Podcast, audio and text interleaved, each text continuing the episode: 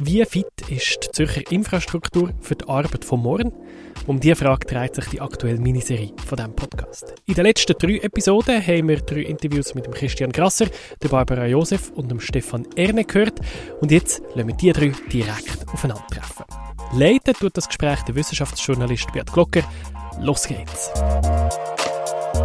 Die spannende Runde eröffnet Barbara Josef. Sie ist Mitgründerin von einer Firma, die heißt 5 to 9. Ich habe mich nicht versprochen. Es ist nicht der 9 to 5 Job, wo sie propagiert, sondern sie propagiert mit ihrem Unternehmen, wo sie zusammen 2016 mit Simon Büchi gegründet hat, propagiert sie die Idee, dass die guten Ideen, die Kreativität nicht zwischen 5 to 9, äh, zwischen 9 to 5, sondern eben zwischen 5 to 9 entstehen. Sprich eben bei dem berühmten Waldspaziergang, beim Joggen in der Sauna oder bei irgendeiner anderen Aktivität. Dann haben wir als zweites in dieser Runde ist der Christian Grasser. Er vertritt als Geschäftsführer ASUT, das ist der Schweizerische Verband von der Telekommunikationsbranche. Er kennt die Branche in- und auswendig, ist, ähm, bevor er bei ASUT war, schon bei Orange und bei Swisscom war, hat dort Head of Community, Head of Environmental Affairs geschafft. Und von ihm werden wir natürlich vieles über die IT-Infrastruktur erfahren.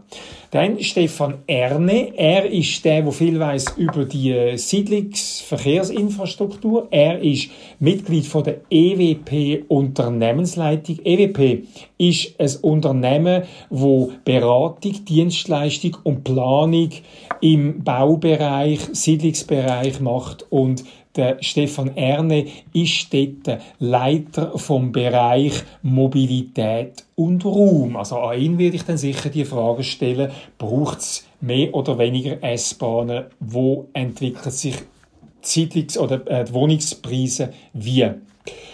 Und ich möchte jetzt die, nach dieser Vorstellung mit diesen drei Panelisten gerade einsteigen. Ich habe recherchiert. Das war nicht so eine schwierige Recherche, gewesen, aber was ist eigentlich an Datenvolumen umgeschwirrt? Vor, vor der Pandemie und nach der Pandemie, oder jetzt gegen Ende der Pandemie.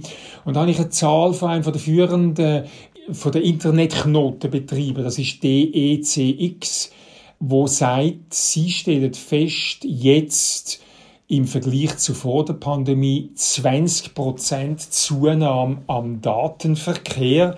Und meine erste Frage geht an Christian Grasser. Ich habe nie gemerkt, dass irgendwie etwas langsam geworden wäre. Hingegen, wenn viele Leute unterwegs sind, stelle ich fest, Autobahnen sind ja kaum sind fertig gebaut, schon verstopft. Heißt das, dass wir sehr gut auch auf Zukunft ausgerichtete IT-Infrastruktur haben? Oder sehe ich die Engpässe nicht? Sind die vielleicht bei den Unternehmen, in den grossen Datenvolumen hin und her schiebenden? Wie ist deine Einschätzung, Christian? Ich denke, vor, vor rund zwei Jahren, wo, der erste Lockdown kam, ist, ist das ja ein riesen Experiment gewesen. Niemand hat genau gewusst, äh, was kommt jetzt auf die Netze zu, was kommt auf Telekombetriebe zu. Und wie du gesagt hast, also ich, ich kann deinen Eindruck teilen, es hat hervorragend funktioniert, vor allem der Internetanschluss daheim, wo ja dann das Homeoffice drüber gelaufen ist, wo Homeschooling drüber gelaufen ist. Äh, das hat äh, bei mir und bei allen Leuten, die ich bis jetzt über das Thema geredet habe, eigentlich sehr gut und hervorragend funktioniert. Und der Ausbau von der Telekom-Infrastruktur ist halt nicht etwas, was man alle zwei Monate, alle drei Monate neu macht, sondern man baut halt für längere Zeiten.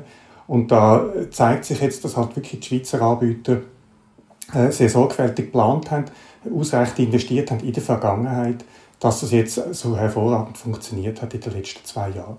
Mhm. Hat es denn bei diesen Kundinnen und Kunden, die eben die dicken Schläuche brauchen, die, die die grossen Daten hin und her schieben, sprich Rechnungsabwickler oder Forschungsinstitutionen, die riesige Datenmengen und nicht nur einfach Word-Files hin und her schieben, hat es dort irgendwelche Engpässe gegeben? Ich glaube, dort hat sich die Arbeit nicht gross geändert. Also eine grosse Universität oder ein, CERN oder eine Versicherung, eine Bank, die grosse Datenmengen verschiebt, dort sind die Datenmengen vermutlich nicht so extrem angewachsen im Kerngeschäft. Äh, was man gespürt hat, ist, ist die Verlagerung. Also man muss sich vorstellen, vor allem mit dem, im Mobilfunk oder der Hauptbahnhof Zürich ist ein, ein Hotspot, ein Knotenpunkt. Jetzt sind Hunderttausende von Leuten jeden Tag Äh, dort ist das Netz ausgebaut für die Lasten, die sind leer gewesen, so wie Züge und wie die Autobahnen. Und plötzlich sind die Wohnquartiere, wo, wo normalerweise vielleicht nicht so viel telefoniert wird, ist plötzlich viel mehr telefoniert worden den ganzen Tag, weil eben die Leute äh, zwar über den Kabelanschluss Internet machen im Homeoffice, aber telefoniert trotzdem über das Handy, weil dort ist Geschäftsnummer drauf. Mhm. Also da, da hat es Verlagerungen gegeben in dem Sinn. Ja. Barbara, hast du äh, natürlich das Homeoffice pflegt. Das haben wir auch im Podcast in der ersten Folge schon gehört. Hast du etwas gemerkt, dass irgendwelche limitierenden Faktoren für unsere IT-Infrastruktur sich auf dich ausgewirkt haben?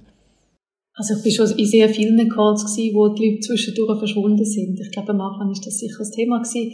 Kann man noch spekulieren, zu welchen Zeiten das ist und was die Leute machen. Aber meine Aussage wäre, dass nicht die technologische Komponente uns gefordert hat in den letzten Monaten, sondern vielmehr die kulturelle und zwischenmenschliche und auf das fokussieren wir dann im dritten Teil. Mhm, genau.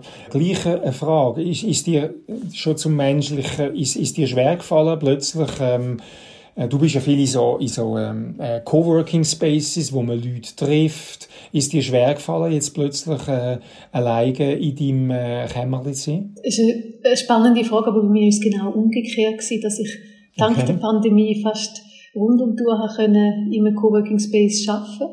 Das ist ein Thema, das mich äh, sehr beschäftigt und wo ich auch dazu durfte forschen und Leute begleiten. Und für mich ist es extrem interessant in dieser Phase mal wirklich Teil sein von so einem Space. Normalerweise war mein Büro dazu und ich bin bei den Kundinnen und Kunden in Workshops. Und für mich ist das selber ein riesiges Experiment was da passiert ist und was Coworking halt schön aufzeigt, ist, dass man, wenn man vom Thema Gesundheit redet, nicht nur die psychische und die physische vor Augen haben, sondern auch die Sozialgesundheit. Und da sind Menschen, die auf ein gutes Netzwerk erzählen sicher im Vorteil in dieser schwierigen Phase. Mhm.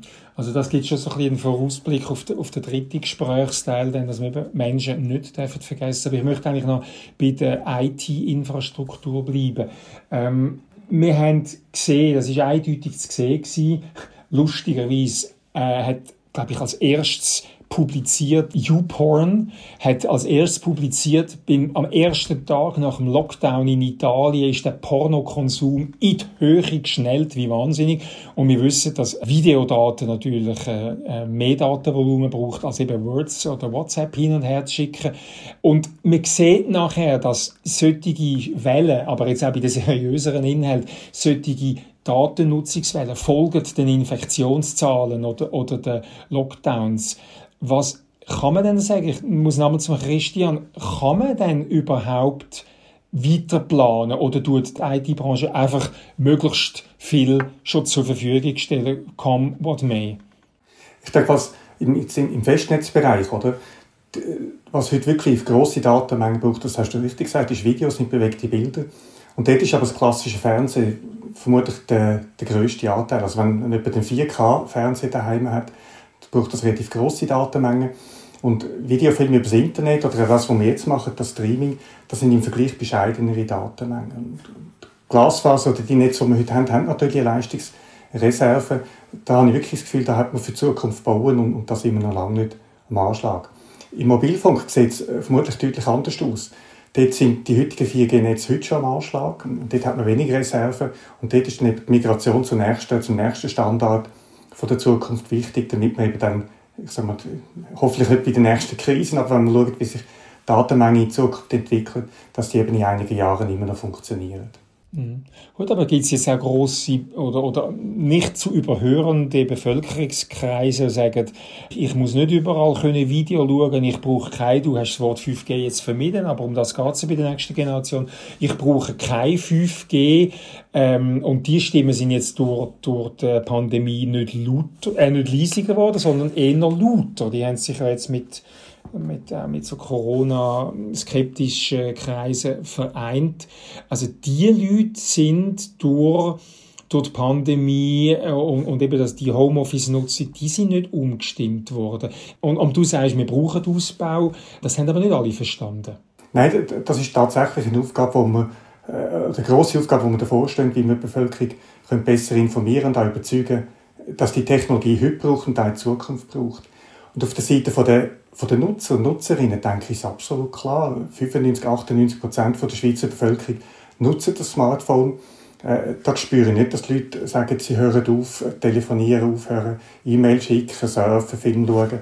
Äh, das läuft und die Netze müssen entsprechend einfach modernisiert werden. Und die, die Minderheit, die sehr lautstark ist, gerade im Corona-Umfeld auch, ich denke, mit dem müssen wir leben in Zukunft und, und akzeptieren, dass es immer Kreise gibt, die sehr lautstark sich gegen irgendetwas wehren und mit dem müssen wir umgehen mhm. es gibt ja Parallelen. Jetzt ähm, ähm, komme ich eben noch endlich zum, zum dritten in der Runde, zum Stefan Erne. Ähm, wir haben gesehen, oder die Leute wollen dann nicht aus, sie wollen keinen Ausbau, eben jetzt vom 5G-Netz zum Beispiel, wollen aber nachher gleich die Vorteile nutzen. Ähnlich ist es ja auch in deinem Bereich, oder? Die Leute wollen, wollen keine S-Bahn vor ihrem Haus, wollen aber ähm, äh, nachher eine gute Verbindung in, in die Ballungszentren hinein haben. Ähm, wie gehst du als Planer äh, mit, mit solchen, äh, nicht gerade schizophrenen, aber widersprüchlichen Haltungen von Infrastruktur nicht wählen, aber Infrastruktur beanspruchen. Wie gehst du damit um? Ich glaube, das ist normal äh, so für uns, oder? Denn schlussendlich ist, ist Mobilität ist ein menschliches Bedürfnis und wir Menschen sind nun mal nicht widerspruchsfrei. Und das sieht man genau an dem Beispiel, was du gesagt hast, sieht man das sehr schön. Ich glaube, es ist der Job von Verkehrsplaner und Verkehrspolitiker, auch äh, auf der einen Seite zu erklären, was wir, was wir machen und, und wieso wir es machen. Und zunehmend, und das macht man heute viel mehr als früher, auch Prozess so zu gestalten, dass man zulassen und dass wir äh, wirklich versuchen herauszufinden, äh, was beschäftigen jetzt die Leute äh, und, und, was sind ihre Bedürfnisse und dann halt auch aufzeigen, was sind vielleicht halt auch Widersprüche zwischen dem, was sie sich vielleicht auf der einen Seite als als Anwohner von einer stark befahrenen Straße wünschen und dem, was sie sich auf der anderen Seite wünschen, wenn sie jetzt am, am Lenkrad sitzen. Du sagst zuhören, aber irgendwann muss man ja auch reden. Was ist ein Argument, um, um mit, so, mit so einer Haltung können äh, reden Ja, also ich weiß jetzt nicht. Das hast kein Standardargument? Nein, genau, nein. Also das, das, das zeigt ja genau eben schon die Vielfalt und, und äh, äh, die, die mhm. vielen verschiedenen Facetten, die, uns Menschen wichtig sind. Ich mhm. versuche einfach jeweils zu erklären, äh, dass, man, dass man nicht, Mobilität ohne Verkehr geht nun mal nicht. Oder? Das ist eigentlich so ein der Punkt. Und nachher, darüber hinaus gibt es dafür das jetzt nicht gerade eine Standardantwort, die man könnte geben könnte. Mhm. Ja, eben. Mobilfunk ohne Strahlung gibt's auch nicht. Das ist so ein bisschen das Vergleichbare. Ich möchte nochmal auf den Ausbau zu reden kommen von der, von der wirklich grossen Infrastruktur. In der Computer World habe ich einen, Schlag, oder einen, einen Titel gelesen. Zürich auf dem Weg zur europäischen Cloud-Metropole. Also da hat offenbar ähm, äh, Unternehmen, aber auch die Politik fördert das. In Winterthur beispielsweise ist jetzt auch die Stadt äh, beteiligt am, am, am Aufbau von einem grossen Datacenter. Ähm, warum möchte man da äh, so eine, so eine leitende Position im europäischen Cloud-Umfeld haben, wenn ja das, was wir haben, eigentlich lange. Also warum muss man dann gerade der Beste in Europa werden? Christian? Ich denke, für mich ist das eine ganz wichtige Entwicklung. Wenn, wenn wir Smartphone nutzt, irgendwelche Apps oder hat, äh, das Gespräch, das wir jetzt führen miteinander, das findet in der Cloud statt. Und, hinter der Cloud, die Infrastruktur, das sind die Rechenzentren. Und es ist eben das Bedürfnis von Schweizer Kundinnen und Kunden, dass Daten in der Schweiz sind, dass die Applikationen in der Schweiz laufen. Und dann muss man eben auch die Rechenzentren in der Schweiz bauen. Ob jetzt wirklich der Anspruch da ist, ein, ein globaler Player zu werden, oder ob man einfach sagt, nein, das, was jetzt momentan in der Schweiz bauen wird, das deckt letztlich Bedürfnisse ab, die wir da haben. Mhm. Aber ist es vielleicht auch ein Geschäft? Ich meine, es tut kein Unternehmer tut in, in grosse Werkstraßen investieren, für irgendein Maschinenteil herzustellen, wenn er nicht das Gefühl hat, er könnte das irgendwann amortisieren.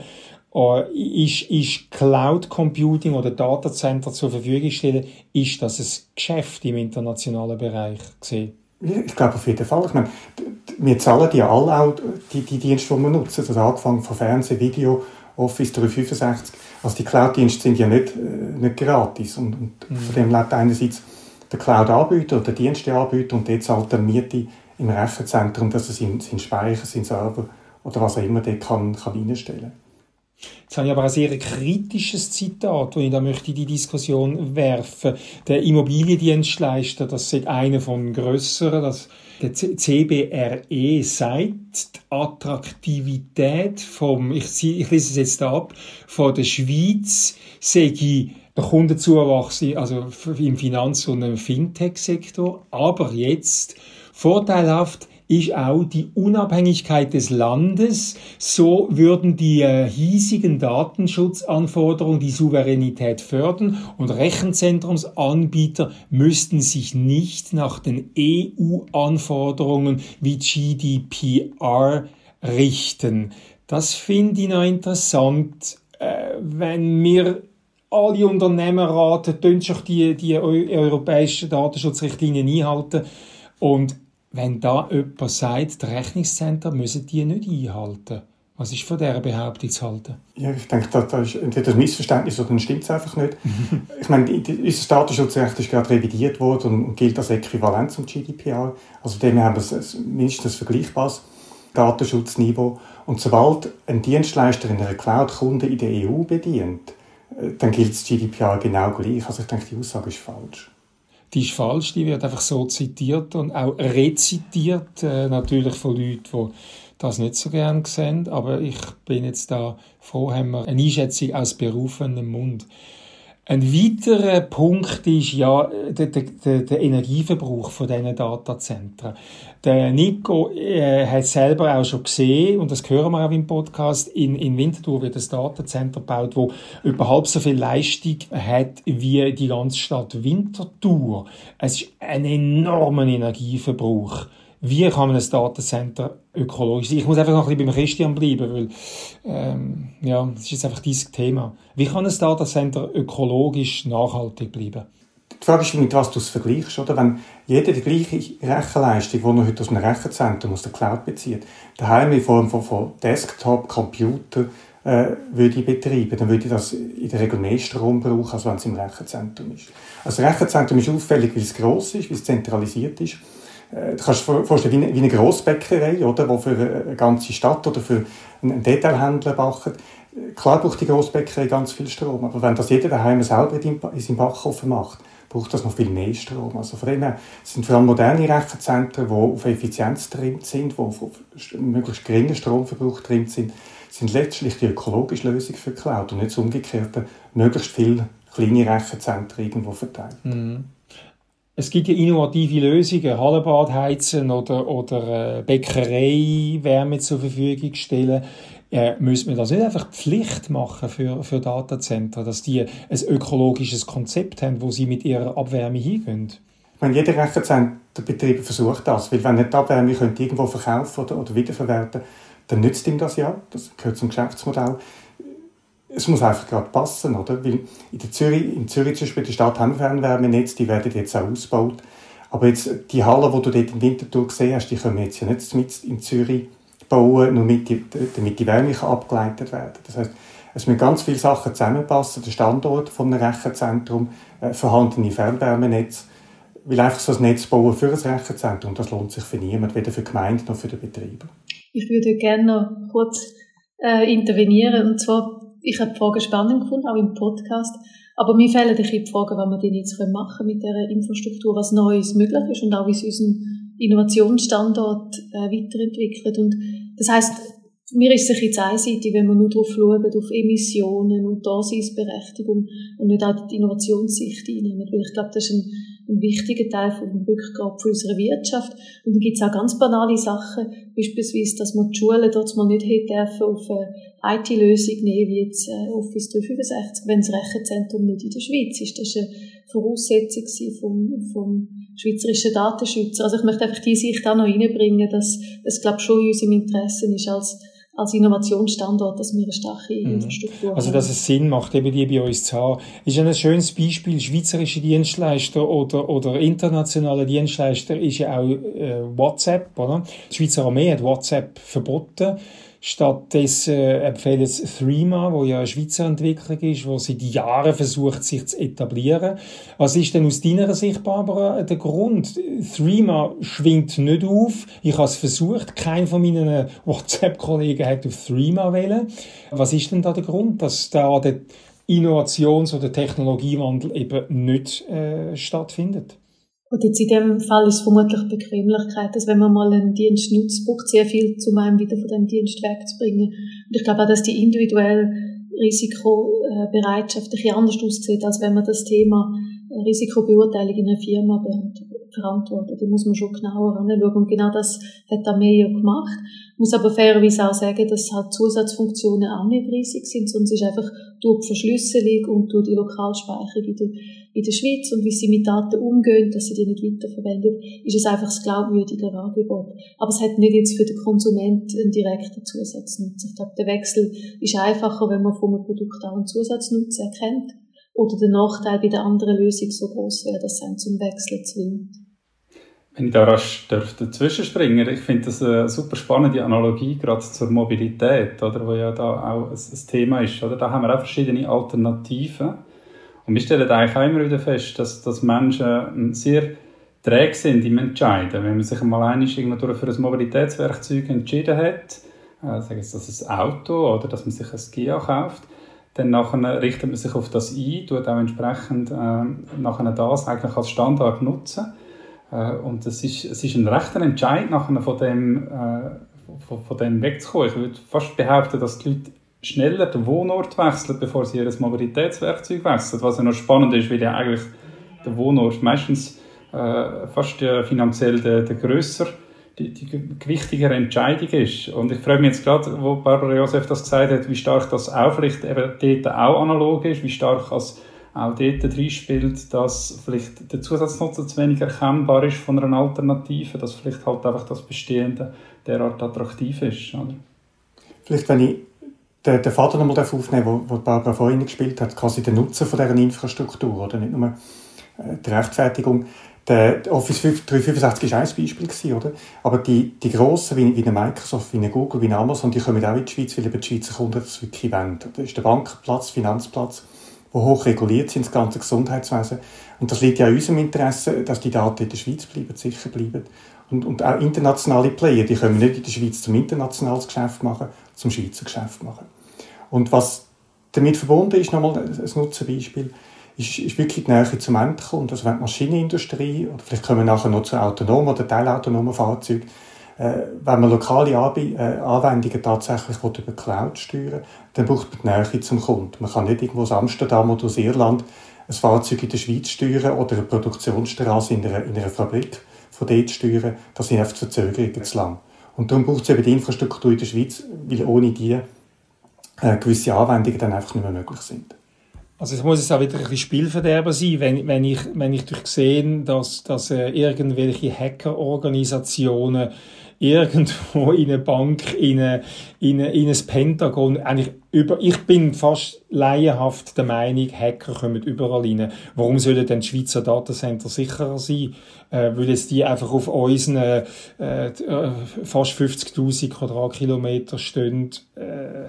Es ist, ist nicht Sicherheit, das kann ich nicht beurteilen. Also ich kann mir kaum vorstellen, dass ein, ein Rechenzentrum von Google in der Schweiz mehr oder weniger sicher ist als eins in Amsterdam oder in Irland bezüglich Hacker. Aber bezüglich Regulation, bezüglich Datenschutzrecht, bezüglich äh, äh, Verfügbarkeit und Ausgabe von Daten, äh, die gilt halt Schweizer Recht und nicht irgendein anderes Recht. Also rechtliche und weniger eben Hacker-Sicherheit. Ich nehme zwei Fragen aus dem, aus dem Chat raus. Jetzt in Island ist die Energieproduktion günstiger und äh, sehr nachhaltig. Wieso ist Klima nicht stärker im Fokus. Island wäre gleich sicher wie die Schweiz. Da schlägt jemand also das Geschäftsmodell für Island vor. Die sollen doch die Datencenter bauen. Machen es zum Teil auch. Oder auch Norwegen, Schweden, oder? Äh, die haben auch Wasserkraft wie die Schweiz. Dort ist es kühler, man kann die Wärme besser brauchen.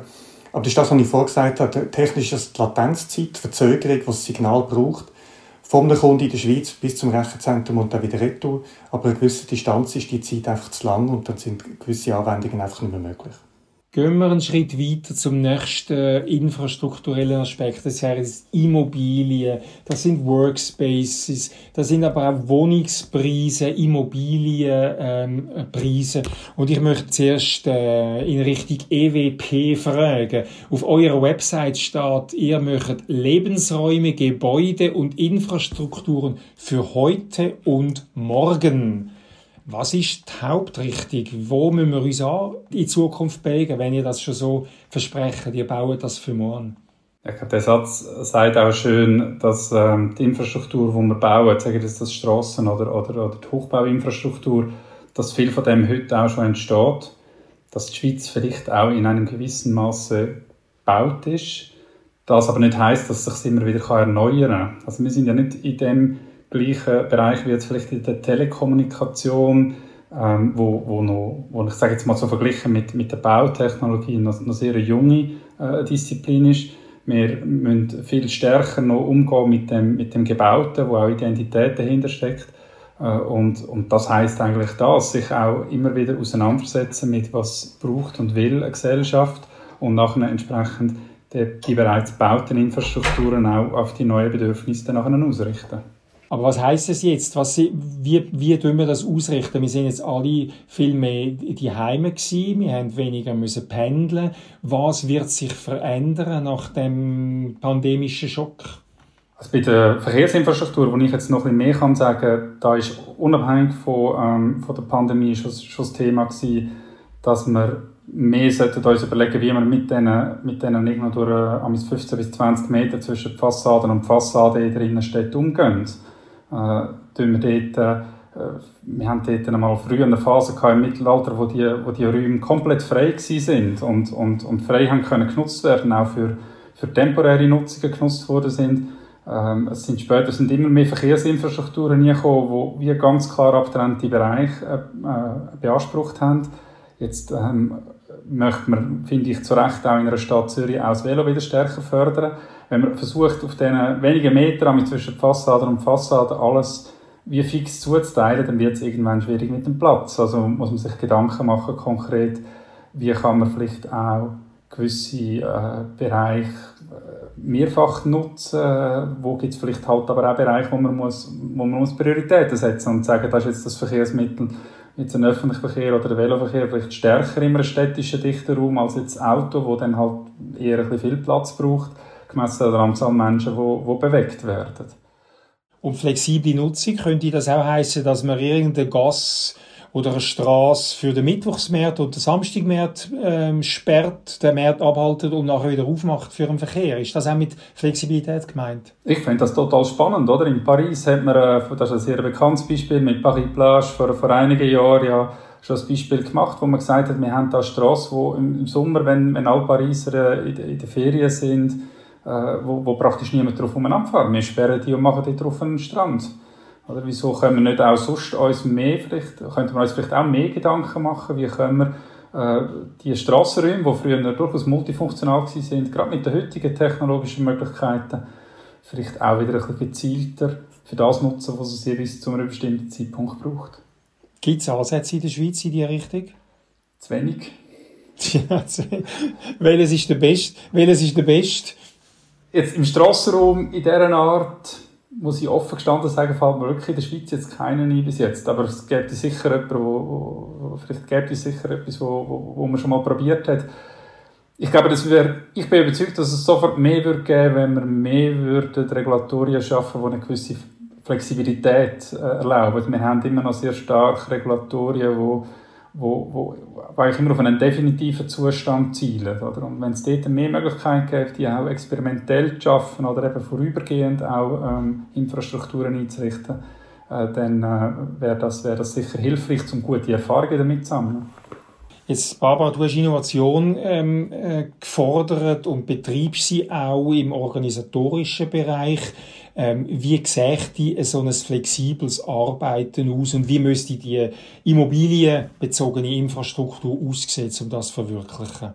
Die Arbeitswelt und unsere Mobilität sind natürlich sehr eng miteinander verknüpft. Das haben wir jetzt gemerkt, dass man auch äh, sehr vieles an Verkehr reduzieren indem wir nur gedanklich anreisen, so wie jetzt, wo wir uns im virtuellen Raum treffen. Das ist sicher sehr spannend und dort würde ich eigentlich gerne nachdoppeln, auch wie das der Stefan Erni gesagt hat, dass das Thema ausprobieren und halt einfach wirklich mal eine Straße sperren oder umnutzen oder, oder ähm, für einen begrenzten Zeitraum mit verschiedenen Akteuren Kooperation zu machen, das ist sicher der, der spannende Ansatz. Jetzt, was gut zu unserem Thema passt, sind natürlich die ganzen Smart City Vorhaben, wo viele Städte jetzt lanciert haben. Weil man ja kann auch mittels Sensoren einen Stadttyp viel smarter, energieeffizienter steuern. Man lernt so mehr über das Nutzungsverhalten, kann Sachen ausprobieren. Und ich glaube, da gibt es gute Ansätze. In St. Gallen beispielsweise sind Ansätze da. Ich kenne so die Beispiele, wo die meisten von uns kennen, auch mit, mit äh, autonomen äh, Verkehrsmitteln und so weiter. Ich glaube, spannend wäre, wenn die einzelnen Gemeinden und Städte da möglichst mutig experimentieren und das dann aber auch mit den anderen teilen. Also es gibt ja von fast jeder Stadt einen Chief Technology Officer oder einen, oder einen Chef Digitale Transformation, Chefin, aber untereinander sind die zum Beispiel gar nicht vernetzt. Das heißt, ideal ist, dass man im Kleinen Erfahrungen sammeln kann, aber dann wäre es spannend, wenn alle von denen könnten lernen und nicht die gleichen Fehler nochmal müssten machen. Eben, das gibt dann so Effekt wie ein Fahrer- oder führerloses Postautöli, oder? Äh, jeder in der Schweiz äh, hat das schon irgendwie in einem Video im Fernsehen gesehen oder in einer Zeitung, aber es ist dann wie, es passiert nichts flächendeckend mit, mit solchen Ansätzen. Und da forderst du eigentlich bessere Vernetzung, jetzt gedanklich ideell, um voneinander zu lernen. Ich glaube, es passiert viel, aber bis es wir wahrnehmen an der Oberfläche, braucht es einmal doch noch ein mehr. Dafür haben wir dann das Gefühl, wir lesen permanent drüber. Ich würde aber gerne noch, auch noch mal anknüpfen, vielleicht wir jetzt Paris schon als Beispiel erwähnt. Und, und Paris ist tatsächlich ein spannendes Beispiel, weil es dort sehr eine mutige Bürgermeisterin hat mit der Anne Hidalgo und, und dem Architekten Carlos Moreno mit ihrer Zusammenarbeit. Und mich überzeugt dort die Vision La Ville de 15 Minutes sehr, also die Vorstellung von kleinteiligen Strukturen, also die Idee, dass in 15 Minuten alles erreichbar ist, mit Coworking Space, mit Gemüsehändler, meine Kinderkrippe, mein Hallenbad, ähm, mein, mein nächster Verkehrsknotenpunkt. Und das ist schon spannend. Also die Pandemie hat uns auch aufgezeigt, dass gerade so die Geisterstädte, die Businessorte, wie jetzt La Défense in Paris oder in London vielleicht so die, die, die Banking-Quartiere, dass die da sind und aber die Orte gelebt haben, wo die Durchmischung hatten. Und das wäre für mich interessant, dass man wieder belebtere Wohnort hat, die Leute auch dank Coworking Spaces können am Wohnort arbeiten, ohne dass sie permanent das mit im Homeoffice machen. Und das sind für mich so die Zukunftsvisionen, wo wahrscheinlich uns Menschen gut tun und gleichzeitig die Infrastruktur massiv entlasten. Das klingt ja gut, aber wenn ich mir überlege, wenn ich den ersten Artikel als Journalist geschrieben habe über Smart City oder äh, über autonomen Stadtverkehr oder über Smart Metering, nur Smart Metering, dass man ähm, eben nicht äh, muss einen Mensch vorbeischicken, um bei mir den Strom ablesen. Ich darf es jetzt in ein iPad eintippen, aber ich muss immer abtippen. Äh, also von Smart Metering keine Spur. Äh, das geht unheimlich, unendlich langsam. Ist zu hoffen, Christian, dass jetzt da auch die Branche etwas gelernt hat durch die Pandemie, dass man da einen, Schub, einen Innovationsschub hat? Auf jeden Fall. Aber ich denke, die Schwierigkeit liegt dann wirklich daran, im, im Implementieren, im Ausbauen. Weil irgendein Pilot machen, wie das Postauto im, im, im Wallis autonom, ich denke, da kann man ganz viel machen und, und das ist auch wichtig, wie schon gesagt wurde, einfach, einfach ausprobieren, lernen irgendwo muss man, ja mal, muss man Erfahrungen sammeln und herausfinden, was geht. Aber nach flächendeckender Infrastruktur äh, zu bauen, wie jetzt Smart Meter, dass wirklich jeder Keller vernetzt ist und, und der Stromzähler angeschlossen, das geht halt länger. Und dort muss man sich schon fragen, ob unsere Mentalität in der Schweiz äh, allenfalls flexibler muss werden. Weil wenn wir immer alles perfekt machen vom ersten Moment und alles durchplanen, dann geht es halt extrem lang, bis jede Ampel, jede Stromzelle, jedes Gebäude, jeder Eingang, jede Strassenlaterne, oder wenn alles so ganz klassisch geplant wird, dann braucht es Jahrzehnte. Und die Frage ist, ob man dort flexibler kann sein kann.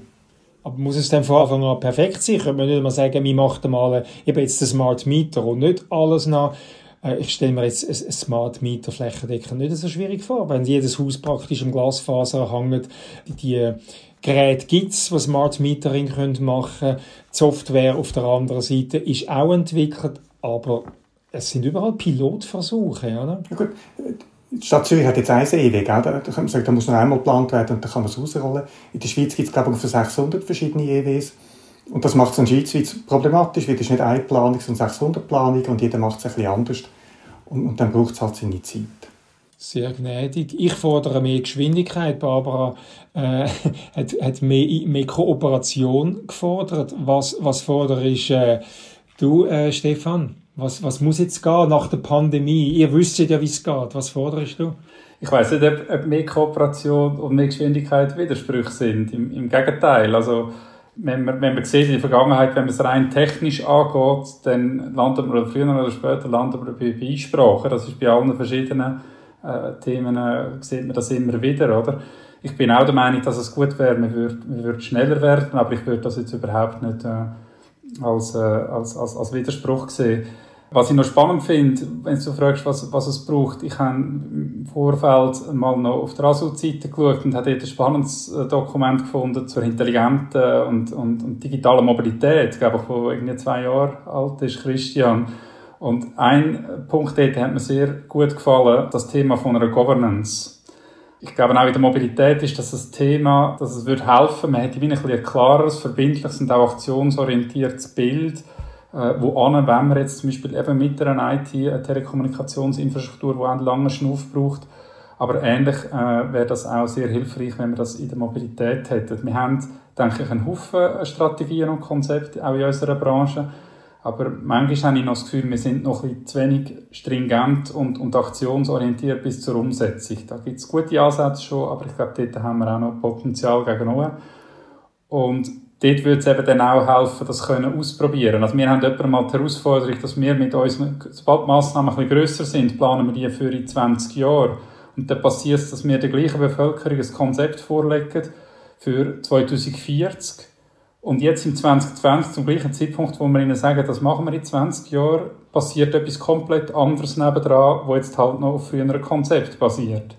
Und ich glaube, dort haben wir noch Luft nach oben, das wieder stärker harmonisieren will. Als, als Bürger interessiert mich doch das jetzt nicht, ob die sagen, das realisieren wir erst 2040. Wenn ihr wisst, dass das gut ist, macht es doch jetzt. Oder? Also ich glaube, das wäre noch so ein Thema wegen der Geschwindigkeit, das einfach wieder stärker auch zusammenbringen. Da schließt eine Frage aus dem Publikum an. Die, die, die fragende Person stellt eben noch fest, äh, dass es relativ träge für geht. Und sie stellt uns wieder drei, und ich möchte es bei dir lassen, die Frage, äh, Stefan, drei Punkte. Wer ist dafür verantwortlich? Die Schweizer Mentalität, weil ein bisschen päbig ist, das Datenschutzbedürfnis oder und das gehört jetzt durch den Kanton nicht gern, die träge Verwaltung. Also wem, wem, wem würdest du da Verantwortung zuschreiben?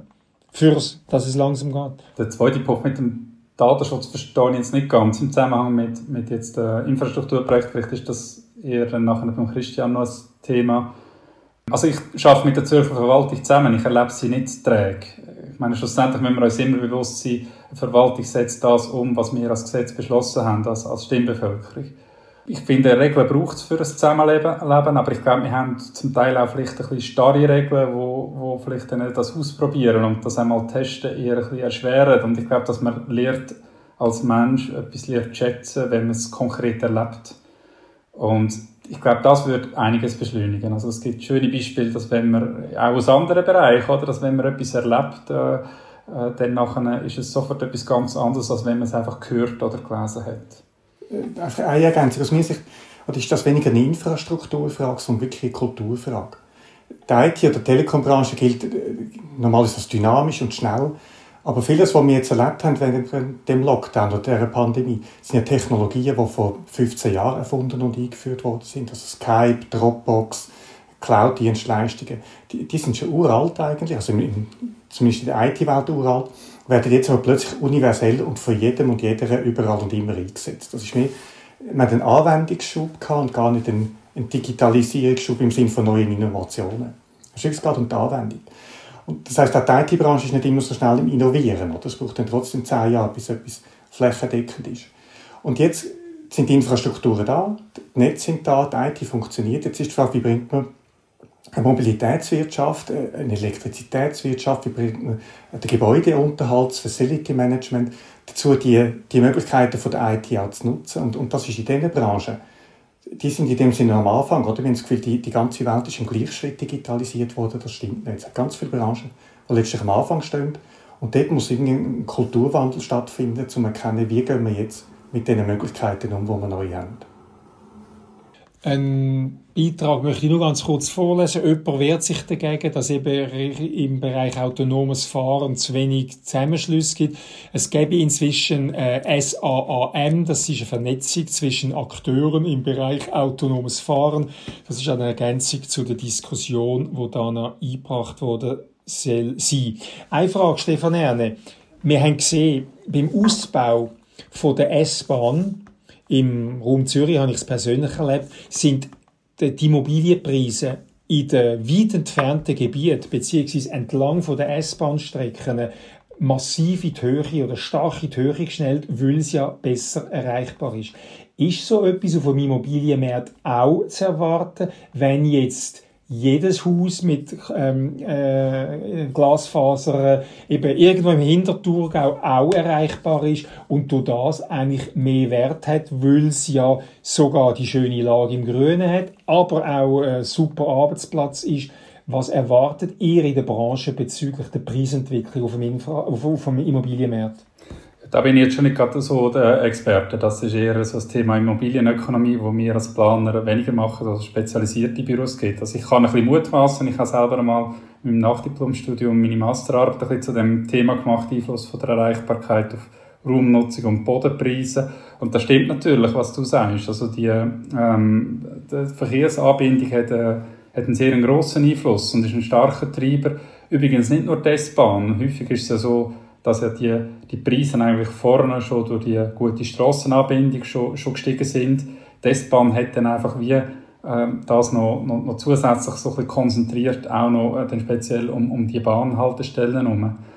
Und ja, ich kann mir schon vorstellen, dass das natürlich weitergeht. Auf der anderen Seite würde ich sagen, in den städtischen Räumen würde ich das eher als Aufgabe verstehen, dafür zu sorgen, dass ein Teil vom Thurgau auch innerhalb der Stadt erlebbar ist. Oder? Da rede ich einfach von attraktiven Naherholungsräumen. Da hat man jetzt gerade glücklicherweise die Stadt Zürich vergleichbar, jetzt vielleicht mit ausländischen Städten, habe ich das Gefühl, sehr viele grüne Zungen und so, die auch ins Stadtgebiet einragen. Aber äh, wie es vorhin Barbara Josef gesagt hat, oder, wenn man das Konzept von der 15-Minuten-Stadt fertig denkt, ist dann nachher im, im, im Zentrum, in der Innenstadt von Zürich, ist dann relativ weit auf der Rütliberg Also da braucht es dann halt vielleicht doch noch ein eine feingliedrigere Erschliessung auch mit, mit, mit Naherholungsräumen, wo ich das Gefühl habe, da gibt es in Zürich schon, schon sehr viel. Äh, aber das ist sicher eine Aufgabe, wo man, wo man sich weiter auch, auch der muss widmen. Wie schafft man es, dass, dass die Leute auch in der Freizeit können sich erholen innerhalb der Stadt und nicht mit dem Auto aufs Land rausfahren. Das gibt wieder neue Verkehrsprobleme. Jetzt reden wir noch über die Software in dem Ganzen. Das ist nämlich äh, der Mensch. Und Barbara Josef, auf eurer Website steht, du interessierst dich, wie sieht das ideale Arbeitsbiotop aus? Das ist so eine von den Fragen, die dich beschäftigen. Hast du eine Vorstellung von dem idealen Arbeitsbiotop für Menschen? Ja, es ist eigentlich eine relativ banale Vorstellung. Das ist ein Ort, wo die Leute Freude haben an dem, was sie machen, wo sie sich untereinander schätzen und respektieren und wo man gemeinsam motivierend, also motivierende Ziel schafft. Ich glaube, das ist relativ simpel. Und jetzt können wir natürlich schauen auf die Aktualität bezogen. Die Pandemie ist für viele eigentlich das Experimentieren mit neuen Arbeitsformen. Viele Firmen haben schon lange über das Thema Homeoffice diskutiert und schlagartig hat man dann die Erfahrung können sammeln auf beiden Seiten, Führungskräfte und Mitarbeitende. Und das bedeutet, dass wir jetzt in der Position sind, basierend auf echten Erfahrungen und Erkenntnissen über das Thema zu reden. Und das ist hochspannend. Also, das ist also eine meine These. Das, was wir jetzt erleben, ist nicht New Work. Wir sind einfach vom extrem Präsenz ins extrem virtuell handelt. Und jetzt ist die Herausforderung vor uns, so die gesunde Mitte zu finden, wo man eben äh, das gut miteinander kombiniert und verbindet, dass Menschen und Organisationen profitieren. Ich zitiere aber noch ein anderes Wort von eurer Website, und zwar aus deinem persönlichen Profil.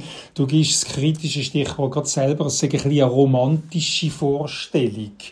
Es ist halt noch etwas anderes, aber es trifft auch auf das zu, weil ich erlebe viele Leute, wenn, wenn jemand in einer Dreizimmerwohnung wohnt und der muss jetzt plötzlich noch die Heime arbeiten, äh, dann hat er ein kleines Pültli neben seinem Ehebett, wo er jetzt auch noch plötzlich Arbeit für, für ein Ingenieurbüro oder für eine Steuerverwaltung oder für wer auch immer soll machen.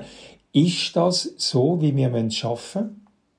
Ich glaube, das ist wichtig, dass man, dass man das auch ähm, realitätsnah anschaut.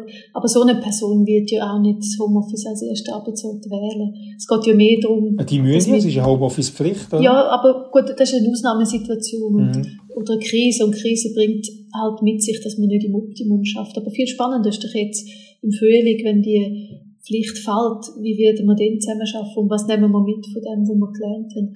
Und dort glaube ich halt ganz klar, dass die Mitarbeitenden selber spüren, was für sie funktioniert. Also jemand, wo die Hai genau so ein äh, Umfeld hat, wie es zum Schilder ist, wird gar nicht das als ein mehrheitlich Arbeitsort wählen. Kann aber gut sein, dass die Person jetzt sagt, lass mal, ich möchte in Zukunft nur noch zweimal ins Büro kommen, würden die mir den, den Coworking-Arbeitsplatz am Wohnort zahlen. Die Frage, wie kommt, da müssen sich die Firmen vorbereiten. Und da ist ganz interessant, jetzt müssen wir, müssen wir mal noch Perspektive wechseln. Äh, viele Mitarbeitende sagen ja genau, ich möchte in Zukunft nicht mehr so viel pendeln. Aber wenn man dann sagt, ja gut, in der Konsequenz braucht ja nicht mehr jeder ein eigenes Büro oder jeder einen eigenen Platz, dann kommt ein riesen Aufschrei.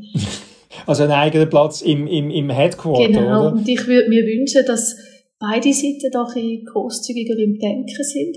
Ich würde mir wünschen, dass die Firmen können Effizienzgewinn realisieren, nämlich sie haben häufig Büros an sehr teuren Standorten, die stehen jetzt leer, die sollen die ruhig können verschlanken aber vielleicht können wir einen Teil von dem, was sie sparen, investieren in so einen Coworking-Arbeitsplatz und dann gewinnen beide Seiten. Und das ist für mich so ein bisschen spannende, die spannende Frage, die jetzt auf uns zukommen. Überforderst du nicht die Menschen ein bisschen, wenn ich mir vorstelle, Firmen, wo so die Trolleys haben, wo jeder Mitarbeitende am Morgen so einen Trolley fasst und irgend an einem Platz sitzt, da gibt's so berühmte Zitate von Chefen, wo sagen, wenn ich sehe, dass einer dreimal hintereinander am gleichen Platz sitzt, dann gehe ich extra früher arbeiten und sitze dort an. Die Leute haben doch gern ihres Kaktusli auf, auf dem Pult und ihres Teddybärli auf dem grossen Bildschirm. Und, und du, du nimmst ihnen das alles jetzt, auch das, das, das Wohlgefühl an eurem individuellen Arbeitsplatz. Das ist jetzt gerade ein super Stellpass, aber da muss ich jetzt gerade äh, ein paar Vorurteile versuchen zu entkräften. Also, die Trolley, die gibt schon seit 20 Jahren nicht mehr. Und das macht auch, ich meine, die meisten Firmen stellen ja dann auf so ein Konzept um, wenn man schon weitgehend digital zusammen schafft und dann schleppt man nicht mehr jeden Morgen seinen ganzen Kasumpel an den Arbeitsplatz. Das heißt, die Umstellung macht den Sinn für eine, für eine Rolle, die weitgehend digital kann arbeiten kann, aber nicht für alle. Beispielsweise Assistenzfunktion, planerische Funktion, die viel mit Papierplänen zu tun hat, ist ein fixer Arbeitsplatz oder sogar das Teambüro nach wie vor sinnvoll. Dann, ähm, das Zweite, wo wichtig ist, der gleiche Ort. Entschuldigung, wenn ich das so direkt sage, da, da verhalten sich viele Personalverantwortliche ein bisschen übermotiviert die Idee vom Desk-Sharing ist ja einfach, dass wir nicht Flächen leer stehen haben, die niemand nutzt, sondern dann haben wir lieber einen zusätzlichen Meetingraum oder einen Kreativraum, statt dass wir leere Schreibtische haben. Die, die dann gehen sagen, du musst aber an einem anderen Ort sitzen, jeden Tag, haben sich ein missverstanden. Also, okay. natürlich haben Leute ihre Lieblingsort und das ist auch okay. Also, ich mache das auch so. Und der dritte Punkt ist der Teddybär ja, vielleicht müssen wir den, ähm, das, Foto opfern.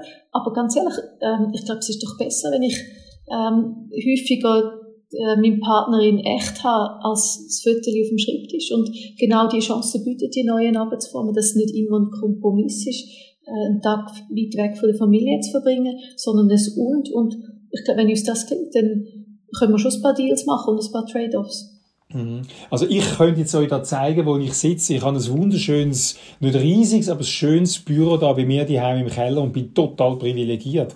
Aber Tatsache ist, dass viele Leute jetzt durch die Heimarbeit, die Teleheimarbeit während der Pandemie auch gelitten haben. Wir haben vermehrte Übergriffe, Gewalt in der Familie, wir haben mehr Kindsmisshandlungen, wir haben mehr Depressionen, wir haben mehr psychisch kranke Kinder. Das ist ja alles furchtbar gewesen, wenn man die Medienberichte glaubt, wie die in ihrem engen Wönigli äh, zusammengepfercht sind. Wer hat denn da jetzt noch Lust, nach deren Erfahrung die Heime zu schaffen? Ausser eben die Leute, die so privilegiert sind wie ich und ein paar von also, wahrscheinlich. muss vielleicht zuerst mal sagen, die Schweiz ist ein wissensintensives Land. Also, wir haben doch etwa 55 bis 60 Prozent der Erwerbstätigen, die könnten einen Teil von der Zeit äh, auf Distanz schaffen, was ja unserer Infrastruktur gut tut und ihrer persönlichen Balance auch. Äh, das vielleicht so hier am Rand erwähnt wenn der Effekt passiert, dass die Leute nicht mehr das Homeoffice äh, zu sehr als ideal positionieren, sondern merken, was sie jetzt vermisst und verpasst haben, wo sie nicht im Büro sind, Das ist ja ideal. Das heisst nämlich, dass die Leute zurückkommen, kommen. Sie werden bewusst ins Büro gehen, die Beziehungen pflegen. Sie wissen aber auch, dass sie nicht mehr für alles müssen pendeln ähm, und, und so ein bisschen mehr Freiräume haben. Also das ist, das ist genau positiv, dass man das nicht verherrlichen, die, die Arbeit auf Distanz, sondern dass man jetzt ein besseres Sensorium haben, wenn macht Sinn und wenn ist es komplett ungeeignet. Mhm. Du forderst mich maßlos aus, Barbara. Ich muss nochmal eine kritische Frage nachschieben. Die äh, Fälle sind ja, du, du schreibst auch auf eurer Website, dass du von dem Ideal ausgehst, dass der Mensch grundsätzlich motiviert ist und einen Beitrag äh, in die Wirtschaft und Gesellschaft leisten will. Jetzt gibt es ja die Presseberichte von Kundenbetreuern, die dann sich selber angelüht haben und 20-minütige Beratungsgespräche in Anführungszeichen geführt haben. Also es gibt auch einen Teil den Menschen, wo das ausnutzen und eben nicht so idealistisch ihren Beitrag leisten. Und jetzt kommen wir zu den Arbeitgebern. Wie kann ein Arbeitgeber sicher sein, dass seine Mitarbeitenden das nicht ausnutzen? Also grundsätzlich mal, wenn man Führungskräfte sind oder, oder Gestalterinnen in Gesellschaft und Wirtschaft, dann muss man das Rosa-Rot-Bild haben, sonst baut man Gefängnis. Das macht keinen Sinn.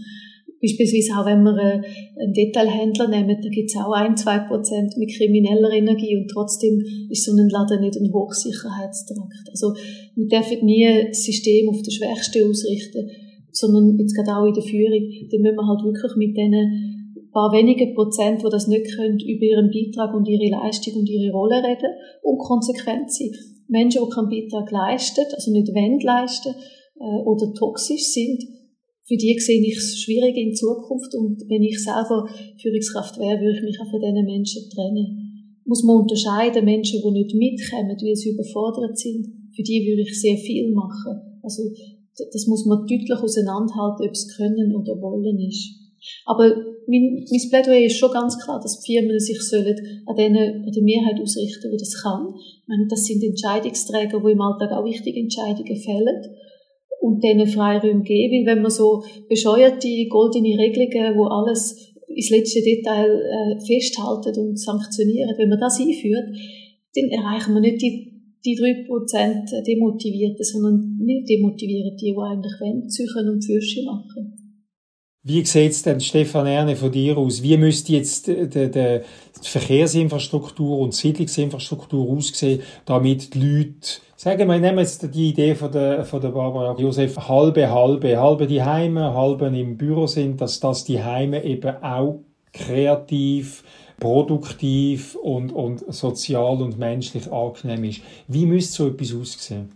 Ich will vielleicht gerne einfach vorher noch kurz aussagen, ich unterstütze das voll und ganz, was Barbara Josef gesagt hat, auch bezüglich der, der, der Voraussetzungen, beziehungsweise eben halt dem auch, dass, dass es sehr wohl auch das Vertrauen von, von Seiten von, von Arbeitgebern oder Vorgesetzten, wo ich ja auch bin, dass, dass ich das sehr rechtfertigt und würde einfach noch das ergänzen wegen, wegen der Digitalisierung.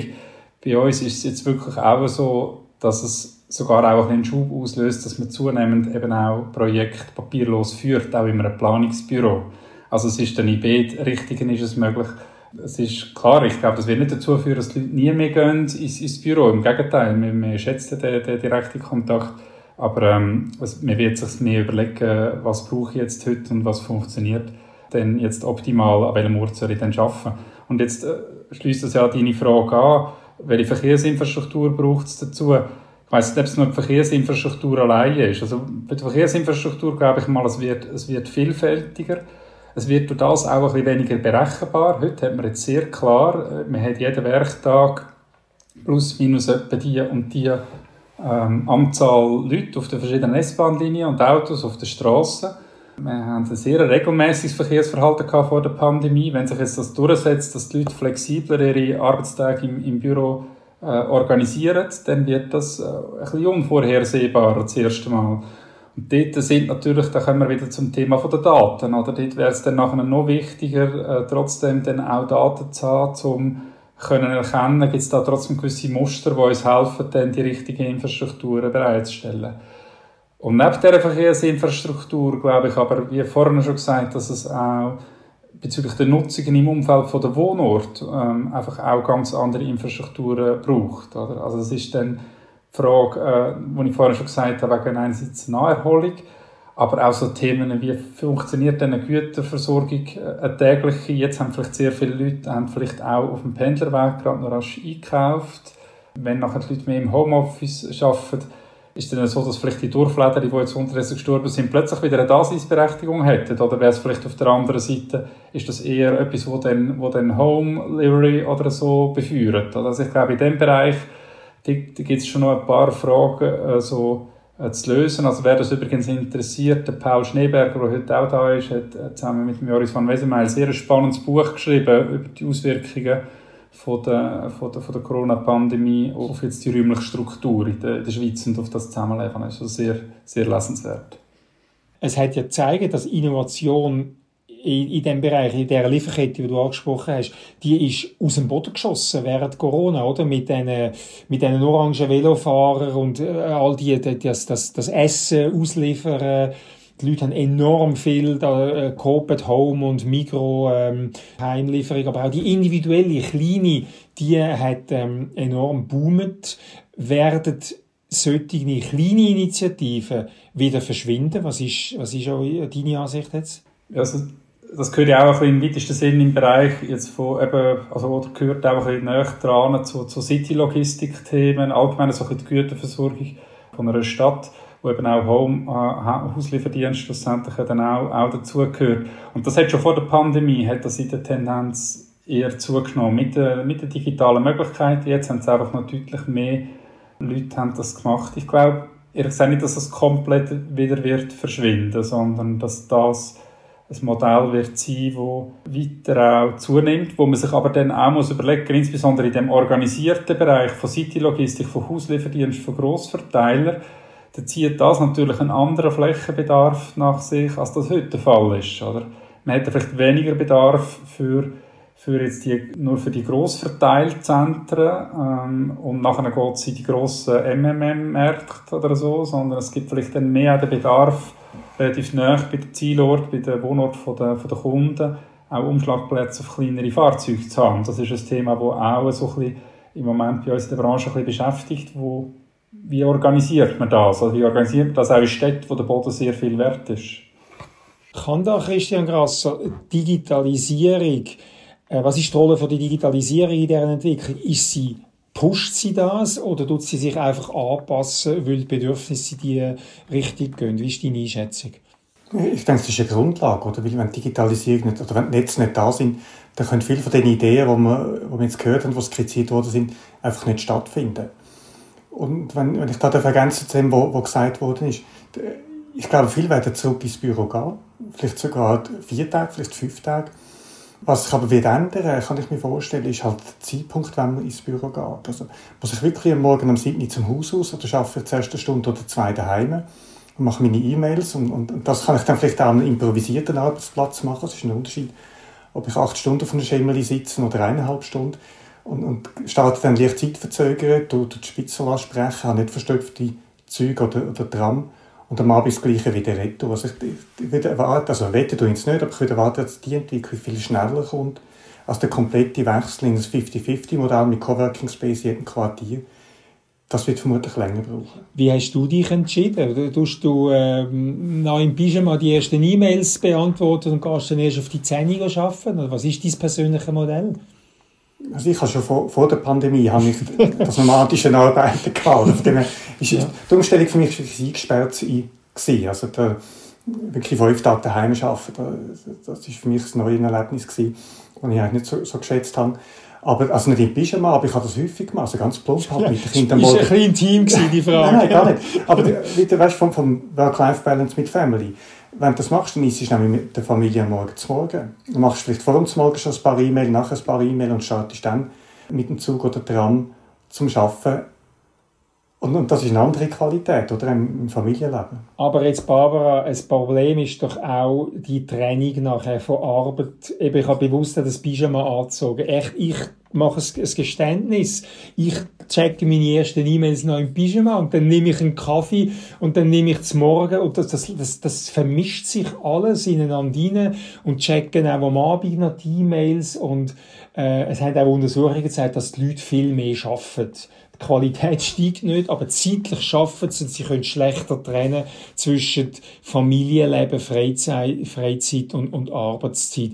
Wie können wir den Leuten das aber Qualität geben, dass das eben nicht passiert. zuerst mal MeToo. Also ich arbeite auch zuerst im Pyjama. okay. Dass ich dich nicht also, allein muss outen. Zwei Outings, ja. Aber das hat damit zu tun, dass ich, wenn ich gerade aufstehe, zu faul wäre, um schon mich hübsch zu machen, aber meistens Lust hätte, um schon mal einsteigen mit dem ersten Tee oder Kaffee in, mhm. der Arbeit. Also, ja, ich auch. das hat für mich mit dem Rhythmus zu tun. Und das ist ganz eine zentrale Frage. Wir wollen ja die Veränderungen so machen, dass wir am Schluss profitieren und nicht so der Sklaven von unseren digitalen Geräten werden. Und da muss man ein bisschen differenzieren. In der Arbeitspsychologie kann man nachweisen, dass es zwei ganz unterschiedliche Typen gibt, wie man mit, der, mit dem Technostress oder mit diesen Grenzen umgeht. Das sind die Boundary Management Theorien und die besagen, dass es den Typus gibt, wo du gerade beschrieben hast, der sogenannte Separierer, wo sich wünscht, eine örtliche und zeitliche Trennung von Arbeit und Freizeit und im Gegenteil dann aber der sogenannte Integrierer und die wünschen sich genau die Vermischung. Das heißt, ein Separierer hat in der Pandemie gelitten, weil man plötzlich hat müssen Arbeit daheim machen und man hat die Grenzen nicht mehr gehabt und die haben dann vielleicht so Taktiken müssen anwenden, wie mal einen Quartierspaziergang zum Arbeitsweg vortäuschen, dass man sich normal parat machen und anlegen. Das hat sicher gewirkt jetzt als Ausnahmeszenario. Jetzt die Integrieren, das sind eher die, wo man ein bisschen aufpassen müssen. Dort reden wir häufig auch von interessierter Selbstgefährdung. Also sind, ich zähle zu denen vielleicht du entsprechend auch. Das sind die, die eigentlich das gerne würden kombinieren. Die vergessen dann manchmal aber auch einen harten Stopp zu machen. Also man nimmt den, den ganzen Tag Termin entgegen und merkt dann, jetzt habe ich ja gar keine Zeit für mich. Also bei mir geht häufig das Essen kommt es kurz oder, oder das Joggen. Und dort ist der Trick halt einfach, wenn man weiß, man ist vom Typus integrieren, dass man die eigenen Sachen genauso einplant. Also die Joggingrunde halt einen Blocker rein tut, Anfang suchen, wo man ein bisschen schaut, wie man das macht mit dem Transfer. Auch mit dem Essen muss man halt irgendwie einen, einen Trick finden. Fazit für mich ist, dass man nicht können sagen, Firmen müssen das und das einfordern oder durchsetzen, weil sonst machen sie jeweils der eine oder andere Typus unglücklich sondern es führt keinen Weg daran vorbei, dass die Firmen sagen, uns ist eure Gesundheit wichtig. Wir möchten, dass ihr euch Gedanken macht über eure Bedürfnisse. Wir möchten im Team das diskutieren und dort auch Spielregeln abmachen. Also jetzt beispielsweise äh, Separierer, die wird sagen, lass mal, ich um 5 Uhr zum Büro oder um 6 Uhr und nachher schaue ich nicht mehr aufs Gerät. Ich habe Push-Nachrichten abgestellt, weil das stresst mich. Aber wenn es mal wirklich, wenn mal die Tüte brennt, ist das meine Nummer und unter der erreichst du mich. Das ist gemeint mit äh, miteinander Spielregeln definieren. Mhm. Oh, Barbara, jetzt hat jemand etwas inputtet über den Channel, über den Chat. Die Arbeitszeiten, wie du und ich machen, sind aktuell leider noch gegen das Arbeitsgesetz. Habe ich nicht gewusst. Wer engagiert sich alles für ein modernes Arbeitsgesetz, äh, das diese flexible Arbeitsform äh, ermöglicht? Ja, also ich müsste ja mich selber anzeigen. Also bei mir ist es schon legal. Ich kann ja nicht einklagen, dass ich äh, bis am Morgen um 11 Uhr muss arbeiten oder am Morgen um 6 Uhr. Aber Spaß beiseite. Also das Arbeitsgesetz ist sicherlich nicht förderlich für das. Also zum Beispiel mit der Ruhe, Arbeitszeit oder wenn es am Sonntag regnet, kann man nicht einfach theoretisch ein paar E-Mails machen, das müsste man eigentlich äh, quasi bewilligen lassen. Also das hilft schon nicht. Aber die meisten Firmen haben sehr einen pragmatischen Umgang mit dem, dem gefunden, weil meistens geht es ja darum, dass sich die Mitarbeitenden Flexibilität wünschen und auch davon profitieren. Also werden sie auch nicht ihre Arbeitgeber in die Pfanne hauen und und dann die rechtlichen Themen im Fokus rücken. Umgekehrt wieder etwas aus meiner persönlichen Erfahrung. Ich habe eine extrem engagierte Mitarbeiterin, die an so einem verregneten Sonntagnachmittag locker mal ein paar E-Mail oder ein Konzept schreibt und ich sage immer, du musst das nicht, also das, das erwarte ich nicht von dir. Und sie sagt, ich möchte. Super, alles klar. Ja, ist alles geklärt. Ja, du bist Spezialistin eben mit, mit, auch im Vermitteln von, von Arbeitgebenden und Arbeitnehmenden. Lange das, wenn sie sagt, es ist okay, Chef, mach dir keine Sorgen, ich habe gehört, du willst das, du erwartest das nicht, aber ich mache es trotzdem, weil es mir in den Kram passt, in verregneten Sonntagnachmittag. Ist das okay? Also, natürlich muss man das beobachten. Wenn sie sich genauso den Freiraum nimmt, zum Beispiel im Winter tagsüber joggen oder man um drei mit dem Kind in Klavierstunde gehen, um früh eine Feierabend zu machen, wenn die Balance zwischen Geh und Nähe von Flexibilität gesund wird, dann sollte man das laufen lassen, weil dann geht es allen gut. Das Allerwichtigste ist, dass sie weiß, dass Vertrauen da ist und sie nicht daran gemessen wird, ob sie unter der Woche bis um 6 Uhr am Schreibtisch klebt. Und, und das, ist, das ist das, was im Fokus ist und wo auch hilft, so Erschöpfungsdepression oder Burnout zu verhindern, wenn die Leute merken, es ist sogar erwünscht, dass ich meiner Leistungsfähigkeit Sorge trage Und den Feierabend macht das ja am nächsten Tag noch machen und mich nicht kaputt ackern. Ich glaube, das ist ganz ein wichtiger Punkt. Da geht es mehr um den Schutz, oder? Da geht es mehr um den Schutz von Leuten, die sich dann überanstrengen. Wir haben die digitalen Mittel, sie vertrauen denen, jetzt nutzen sie und, und, und verausgaben sich. Das braucht auch Schutz, oder? Arbeitnehmendenschutz braucht es in diesem Bereich. Der braucht und das ist auch eine wichtige Errungenschaft vom Arbeitsgesetz, also dass man sicherstellt, dass die Arbeitgeber auch ihre Fürsorgepflicht wahrnehmen. Aber umgekehrt, wenn man unter dem Vorwand vom Gesetz einem Mitarbeiter Flexibilität nicht gibt, dann wäre das äh, eigentlich eine denkbar schlechte Situation. Jetzt möchte ich einen Kommentar vom Chat noch aufgreifen, auch mit den neuen Arbeitsformen und neuen Tools. Und mit dem knüpfen wir nochmal ein bisschen an den Einstieg für unsere Diskussion. In den letzten Monaten haben wir natürlich noch nicht Transformation erlebt im Sinne von, wir haben das Beste möglich gemacht, sondern in vielen Fällen nur Substitution. Das heißt, wir haben einfach das physische Meeting in ein virtuelles umgewandelt. Wir haben uns aber nie Gedanken gemacht, ja, wenn wir wollen, dezentraler, autonomer arbeiten, dann braucht es vielleicht auch kleinteiligere Strukturen und vielleicht auch mehr Entscheidungskompetenzen. Und diese Renovationsaufgaben stehen noch vor uns, weil sonst hängen wir die ganze Zeit in irgendwelchen Videokonferenzen in Zukunft und haben gar nicht mehr Zeit zum Denken. Und ich glaube, das darf man nicht vergessen, das Denken ist eigentlich das, was uns von der Maschine abhebt. Und es muss uns unbedingt gelingen, auch wieder zur Ruhe kommen und die Denkräume und die Kreativräume zu schaffen. Und das ist eine grosse Aufgabe. Was meinst du mit kleinräumigeren Strukturen oder kleinteiligeren Strukturen? Kleinere Arbeitsgruppen Genau, anstatt grosse genau. Abteilungen? Oder das- ist das das gemeint? Ja? Dass alle so viele E-Mails haben und in so viele Sitzungen involviert sind und so viele teilte Dokumente gleichzeitig bearbeiten und nachführen, hängt ja damit zusammen, dass wir die Entscheidungskompetenzen ins grosse Gremien haben oder die Stufen, wo die Mitarbeiter noch können entscheiden, zu niedrig sind. Durch das ist, da, da reden wir jetzt ein bisschen vielleicht schon eine Ebene höher. Wenn irgendeine Veränderung kommt in der Organisation oder in der Wirtschaft, dann setzt sich das immer schockartig durch die ganze Organisation. Wenn, wir, wenn es uns gelingt, da natürlich kleinteiligere Strukturen zu haben oder eben autonomere Teams und Themenbereiche, dann können wir auch besser mit Veränderungen umgehen. Das macht Organisationen resilient, dass nicht immer die ganze Organisation Kopf steht, wenn an irgendeinem Ende eine Veränderung eintritt oder eine neue Marktsituation. Mhm. Ich nehme noch mal eine Frage aus dem Chat auf, das betrifft das Vertrauen in die Tools und das würde ich wahrscheinlich am meisten am, am Christian Grasser zuspielen. Lässt sich da aus, aus, aus eurer Warte etwas, zeigen, äh, etwas aussagen? Also die einen Leute brauchen ungehemmt, äh, unverschlüsselte Messenger-Dienste und die anderen können nicht vorsichtig genug sein. Wie haben sich solche neue Tools, Slack, äh, Tello etc. etabliert? Stellt man da eine grosse Akzeptanz fest oder ist, ist ihnen noch, noch, noch Misstrauen gegenüber dem? Das eine ist wirklich die Frage, von der, wo wo die Unternehmung muss, muss entscheiden und lösen, wie viel, wie viel Datenschutz und Sicherheit will man haben in diesen Räumen und, und dann müssen entsprechende Vorgaben gemacht werden oder auch die Tools bereitgestellt werden. Das andere, was man aber festgestellt hat, ja, schon vor der Pandemie, schon lange, und, darum ist ja Bring Your Own Device gekommen, oder? Dass, dass die Mitarbeiter schon viel früher einfach angefangen haben, die Tools zu nutzen. Und wenn es die Firma nicht eingeführt hat, haben sie es halt auf dem privaten Gerät gemacht. Das kommt einfach. Und dort muss man einfach die Risikoanalyse machen.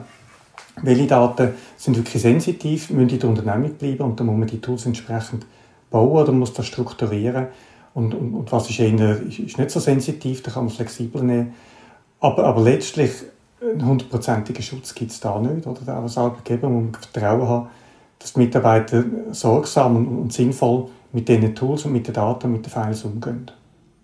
Also muss man da, wie, wie Barbara vorher gesagt hat, man muss nicht wegen einem Ladendieb eine riesige Sicherheitsinfrastruktur auffahren. Man muss nicht wegen einem Prozent, wo eben das Homeoffice ausnutzen, eine riesige Sicherheit auffahren. Und man muss nicht, wenn es unsensitive Daten sind, da jetzt das Maximum an, an Datensicherheit äh, auffahren und muss da auch ähm, je nach je nach ähm, ähm, wie sagt man wie, heik, wie heikel die Daten sind entscheiden oder Doch, das tut man schon, aber weißt, die Daten, jetzt Kundendaten, Datenbanken, wo du, wo du sensitive Kundenpersonendaten drin hast, die hast du ja nicht in Slack und Trello und in Microsoft Teams. Und die müssen geschützt sein und, und da gibt es Algorithmen im Hintergrund, die überwachen, gibt es irgendwelche auffällige Datenzugriffe, auffällige Datenströme, Abflüsse von Daten, plötzlich irgendwo von einer IP-Adresse, wo, wo, wo nicht ganz koscher ist, werden plötzlich permanent Daten abgefragt. Das läuft im Hintergrund. Das ist ja richtig so, weil die Daten gehören geschützt. Aber das ist nicht so Sachen passieren nicht auf den Collaboration-Tools, die wir jetzt die letzten zwei Jahre dauernd geschafft haben. Mhm. Jetzt haben wir aber gerade zwei Riesenskandale im Gesundheitswesen. Gut, es gibt noch ein paar andere mit, mit per Fax eingereichten Fallzahlen. Aber meine Impfungen, die Stiftung, wo ihre Daten nicht hat können sicher verwalten, jetzt ist gerade bei der Organ, bei der Transplantationsdatenbank, ist, ist, sind Leck auftaucht. Kann der Bürger denn da noch Vertrauen haben, wenn solche an sich Institutionen, die das Vertrauen haben, aber dann plötzlich kommt aus, dass die ihr IT-Ding nicht im Griff haben? Wie begegnen wir dem? Ist nicht sehr vertrauenserweckend, oder? Da bin ich jetzt zu wenig der IT- oder der IT-Security-Spezialist. Da habe ich nur den Kopf geschüttelt. Aber wieder, wieder zu dieser Frage, die im Chat gestellt worden ist. Oder? Da hätte ich jetzt an, an, an einem Tool, das von einer Google oder von einer Microsoft betrieben und hergestellt und, und, und gewartet wird, mehr Vertrauen als bei einem Tool, wo, wo vielleicht noch eine kleine Firma dahinter steht. Aber vielleicht tun jetzt ein kleiner Unrecht, dann müssen sie sich jetzt im Chat sofort wehren, oder? genau. Also nicht jeder Klein ist schlecht, das haben wir nicht wieder sagen, gell? auf keinen Fall. Ja. Ja, wir sind langsam, gehen wir gegen die 6. In sieben Minuten sollte ich da zum Enko. Also wir haben jetzt schon ein bisschen gehört, wie unser Leben aussieht, unser Arbeits- und Freizeitleben. Es wird nicht starr vorgeschrieben sein. Es wird flexibel sein, sowohl was den Verkehr betrifft, was auch die Raumnutzung betrifft. Das höre ich sehr stark äh, aus eigentlich allen drei Voten. Aber es ist nicht alles schon richtig. Wo sehen die Baustellen? Da möchte ich eigentlich jetzt in die Schlussrunde gehen. Äh, was, sind, was sind die Baustellen, wo wir jetzt als nächstes angehen müssen? Sagt das auf Hardware, sagt das auf Software, sagt das auf juristischer oder auf organisatorischer Ebene? Die Baustellen. Darf ich bei dir anfangen, Christian Grasser? Ich kann es fast, fast befürchten. oh, ja, wir können auch hinten aufrollen. nein, nein, das ist schon gut. Das eine, da, da rede ich jetzt einfach wirklich auch als, als, als Vertreter von einem Telekom-Verband. Oder? Eine grosse Baustelle, das haben wir ganz am Anfang gehabt, ist einfach der Ausbau von der Mobilfunkinfrastruktur 5G. Dort haben wir die Widerstände, die sehen wir. Oder? Und, und dort haben wir wirklich ein grosses Problem und, und auch das Risiko, dass die Schweiz in den Datenstau reinläuft und die Leute das erst dann realisiert, wenn es zu spät ist und dann braucht es ein paar Jahre, um das wieder zu flicken. Und, und, und das wäre schädlich für die ganze Digitalisierung, massiv schädlich. Also an wer richtig, also das war jetzt fast ein kleiner Aufruf an, an, an wen richtig das, dass wir da aufpassen müssen. Schnellere Betrieb, schnellere Bewilligungen, mehr Antennen umrüsten, weniger Einsprachemöglichkeiten. Was sind da Tools, wo, du, wo ihr davor schwebt? Die Sprachemöglichkeit oder dass, dass Menschen Bedenken haben und, und, sich dagegen wehren, das ist legitim. Das ist ja eben bei jeder neuen Tramlinie, Eisenbahnlinie, bei jeder Straße oder selbst wenn du ein Einfamilienhäuschen baust und, und der Fensterlatte die falsche Farbe hat, dann ist auch die Sprache. Ich denke, das ist ein Teil von, von, von unserer Gesellschaft, von unserer Kultur. Aber wo, wo ich mir mehr Unterstützung wünsche, ist schon von, von Behördenseite, von Gemeinden, von Kantonen, weil die Aufklärungsarbeit, die du, du am Anfang mal ganz in einem Nebensatz angesprochen hast, das probieren wir, aber das kann die Branche nicht, nicht alleine leisten. Wir sind Partei, uns unterstellt man das Interesse, vermutlich zu Recht. aber da braucht es eine breiter abgestützte Kommunikation und da denke ich mir Behörden ganz wichtig, dass sie da wirklich mithelfen und auch einen Strick ziehen. Danke, dann Jetzt weiss ich nicht, wer von euch denkt, er kommt als das Zweite dran. Dann gehen wir einfach wieder so, wie ich ähm, am Anfang angefangen habe. Barbara Josef, was bräuchte es ähm, so mehr jetzt vom, Men vom Human Factor her, was, was, wo müssen wir noch schaffen, damit das, was hast du gesagt, wir müssen das Rosarot sehen, damit die Arbeitswelt nach Corona, dank der Digitalisierung, eben zum Wohl den Mitarbeitenden, aber nicht zum Schaden den Arbeitgebenden in, in Ordnung kommt. Was sind Baustellen aus deiner Sicht? Für mich ist, wir sind ja alle aus unserer Routine rauskatapultiert worden müssen Neues ausprobieren. Das heißt, wir haben aktuell eine riesige Lebendigkeit. Das heißt, die Chance, dass, wenn wir jetzt uns Gedanken machen, wie wir die Arbeit gestalten, und zwar mit den grossen Fragen, das ist für mich Baustelle, dass wir mutig sind und die grossen Fragen stellen, wie wenn wir zusammen arbeiten. Und für das ist jetzt der richtige Zeitpunkt. Und wenn ich im Nachsatz noch zwei Sachen darf anfügen, ist, ich wünsche mir, dass wir, wenn wir die Arbeit neu gestalten, nicht nur an die Effizienz denken, sondern auch an Muse, auch an Erlebnis, an Inspiration wir sind äh, menschliche Wesen und wir müssen irgendwo auch Batterien tanken. Also sollten wir nicht nur eine effiziente Arbeitswelt bauen, sondern eine, die lohnenswert und sinnstiftend ist. Und das ist so ein der dritte Punkt. Ich glaube, als Firma müssen wir Gedanken machen, was sind unsere Werte, was sind Menschen, die zu uns passen Und wenn wir Menschen haben, die zu diesen Werten passen, dann können wir auch Kontrollmechanismen auf ein Minimum reduzieren. Das ist mein Rosarot-Bild. Du hast vorher mal einen Ausflug, hast glaube ich, mal irgendeinem Rand erwähnt. Also, wenn es vielleicht für die Firmenkultur gut ist, dass man zusammen eine Wanderung macht. Also, das könnte bis zu solchen Faktoren gehen, ähm, wenn ich, wenn ich es richtig verstanden habe.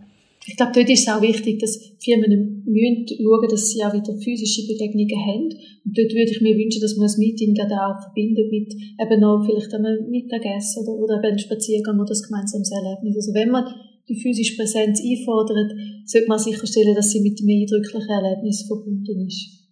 Jetzt kommen wir zu der letzten Frage, aber am, am Stefan Erni mache ich es noch ein schwieriger, weil ich wäre nicht ich, wenn ich da eine kritische Zahl, nicht noch eine kritische Zahl ausgraben hätte. Ich habe Passagierzahlen in der SBB angeschaut. Wir erinnern uns, die sind im ersten Lockdown ins Bodenlose gesunken haben aber ähm, wieder, wieder zugenommen und heute sind wir noch auf 24 Prozent weniger als vor der Pandemie Personenkilometer. Also wir nähern uns eigentlich am Zustand, dass wir wieder dort sind, wo früher. Also doch nicht alles so verändert, wenn wir jetzt da die Passagier Personenkilometer als Messgröße ähm, nehmen.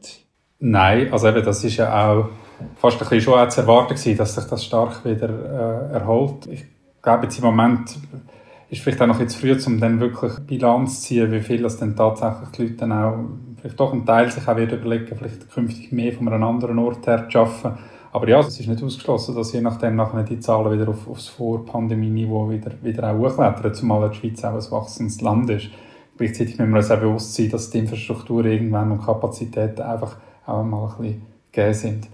Wenn ich noch dürfen, so als, als letztes Wort äh, etwas sagen, und das passt vielleicht schon auch gerade so zu dem Thema von, von der beschränkten Kapazitäten, wo wir irgendwie in einem, doch in einem wachsenden Land einen gescheiten Umgang finden. Ich habe das heute sehr spannend gefunden. Ich bin vorher ein bisschen überrascht über die Zusammensetzung, aber es ist mir eigentlich wieder mal bewusst worden, Menschen arbeiten schlussendlich auf, auf irgendeine bestimmte Art. Sie arbeiten zunehmend eben auch mit digital, auch im Privaten und sie sind unterwegs. Und so ganz selbstkritisch sage ich, vielleicht müssen wir auch künftig stärker aus unserem, unserem Planerbiotop eben auch rauskommen und, und uns mehr mit dem auseinandersetzen, was schlussendlich verursacht, was unsere Arbeit ist, nämlich zu schauen, dass der Verkehr läuft und dass Mobilität gut funktioniert.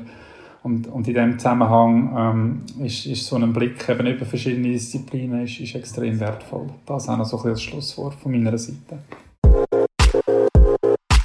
Das ist der Polit-Tag Digitales Zürich. Jeder von diesen drei Gästen gehört auch noch einzeln im Interview in den letzten drei Episoden von diesem Podcast.